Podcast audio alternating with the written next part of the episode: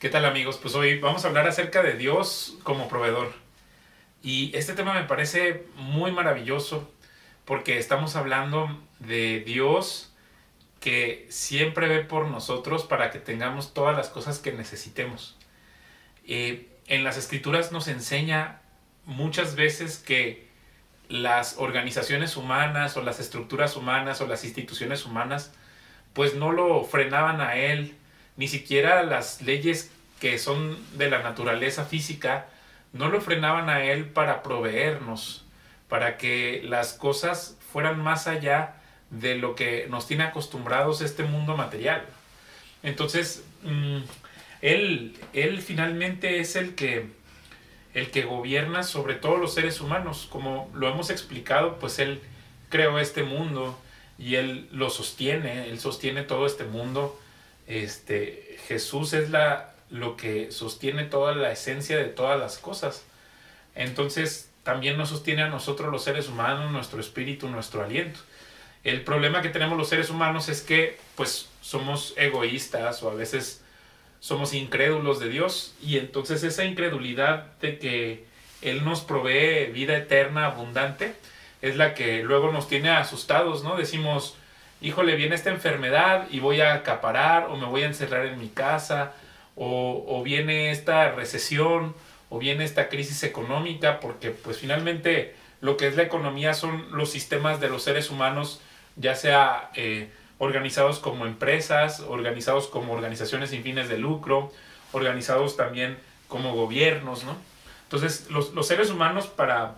para tratar de explotar todas las cosas que hay en este mundo, pues desarrollamos tecnología y también nos organizamos. Y estas organizaciones pues no son perfectas, siempre están, precisamente como están operadas por seres humanos que tienen estos miedos y estos egoísmos, etcétera, pues son operadas de manera corrupta. O sea, no, no podemos esperar que ningún gobierno funcione sin corrupción, ni podemos esperar que ninguna empresa este, funcione sin explotación. Esas son cosas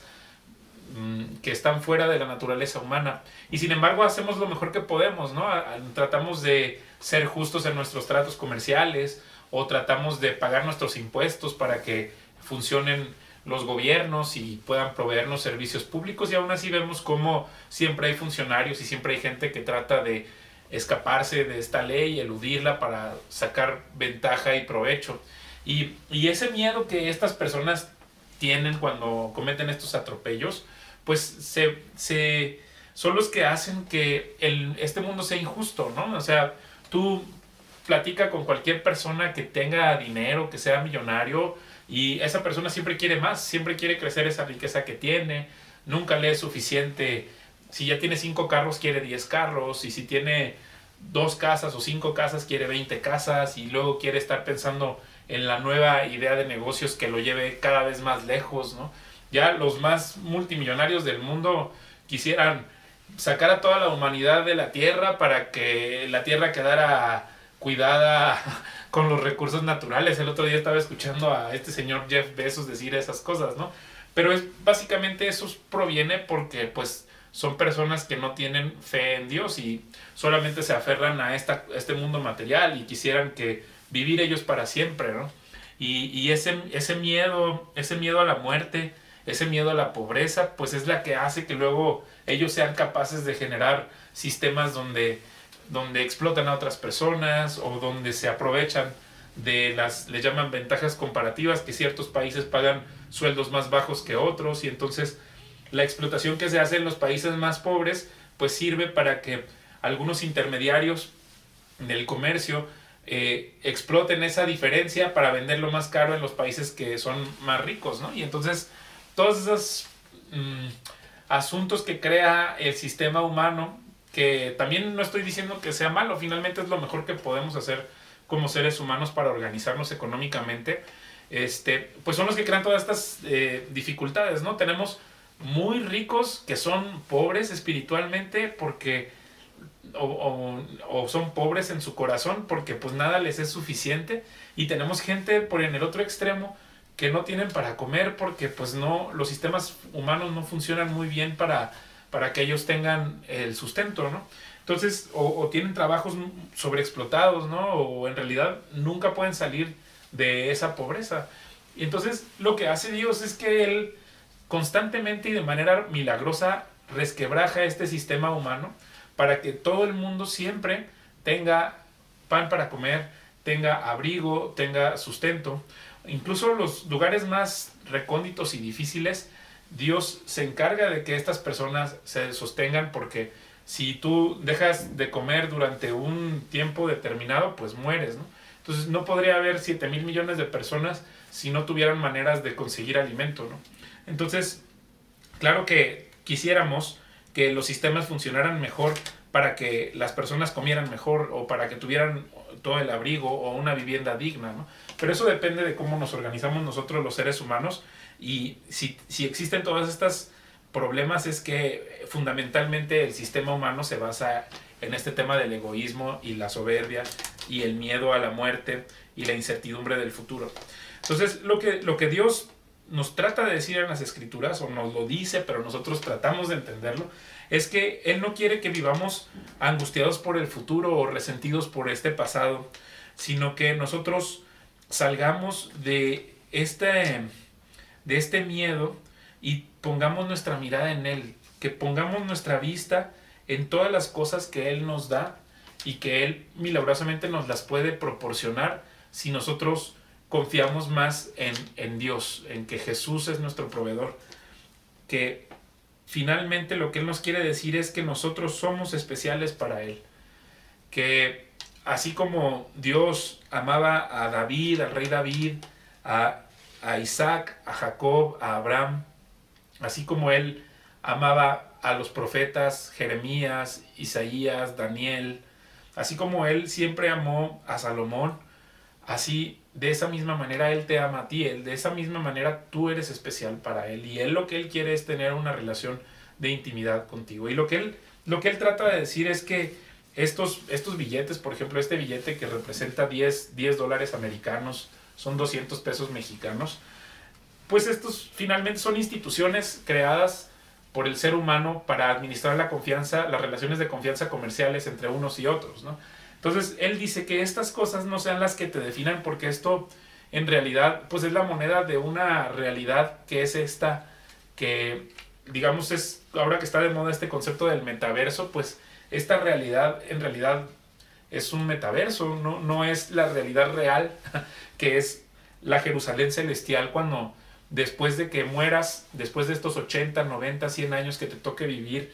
y seas llevado ante su presencia, esa va a ser la verdadera realidad. Y entonces Él nos dice, no acumules tesoros aquí porque la polilla puede venir y comerse este pedazo de papel o puede destruirse esa riqueza que tú crees que estuviste dedicándole demasiado tiempo, sino que tú hazte tesoros en el cielo. O sea, vístete de vestidos blancos que son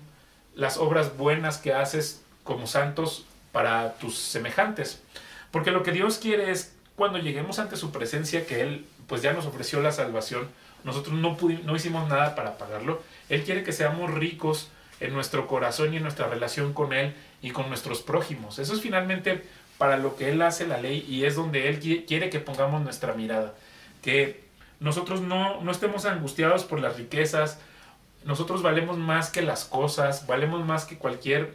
moneda de oro o cualquier diamante o cualquier estrella o cualquier cometa que tenga piedras preciosas. Cada uno de nosotros, tú en específico, vales mucho más que, que cualquiera de las cosas que están creadas.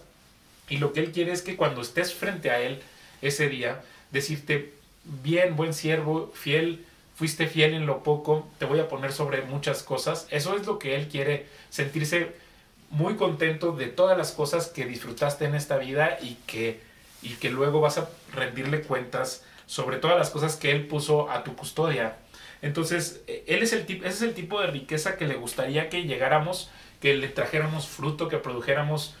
100, 200 por cada uno de los que nosotros sembró, que, te dediques a, a, hablar de su palabra, de, de hablarle a tus amigos, a tus familiares acerca del plan maravilloso que Dios tiene para sus vidas y, no que seas una persona egoísta, arrogante, soberbia, con la que no se puede hablar, que estés llena de autosuficiencia, que nada más estés pensando en dinero, que no puedas tú tener una relación con tus familiares o con tus padres o con tus hermanos o con tus amigos, sino que tengas tu fe en Él, cimentada en Él, porque ahí, ahí es donde Él quiere explicarnos o nos explica que la verdadera riqueza en este mundo es tener su Espíritu Santo, porque si tienes, si estás lleno de su Espíritu Santo, entonces verdaderamente nada te va a faltar. Si estás lleno de tu Espíritu Santo, vas a ser agradecido con todas las cosas que Él ya te da y que a lo mejor no te has dado cuenta que llenan tu vida de abundancia, ¿no? Entonces, si tú recibes su Espíritu Santo, vas a estar inmediatamente lleno de agradecimiento y te vas a dar cuenta de todas las cosas abundantes que tienes. Probablemente tengas salud, probablemente tienes techo, tienes comida, tienes tu familia, tienes alguien que te quiere, que ve por ti, tienes amigos. Son todas ese tipo de cosas que pueden darte más riqueza de la que y que ya las tienes y que a lo mejor no te has dado cuenta, ¿no? Y, finalmente imagínate que todas las personas diéramos el 10% de lo que nosotros ganamos de dinero de ser humano y lo repartiéramos entre los pobres de nuestra comunidad.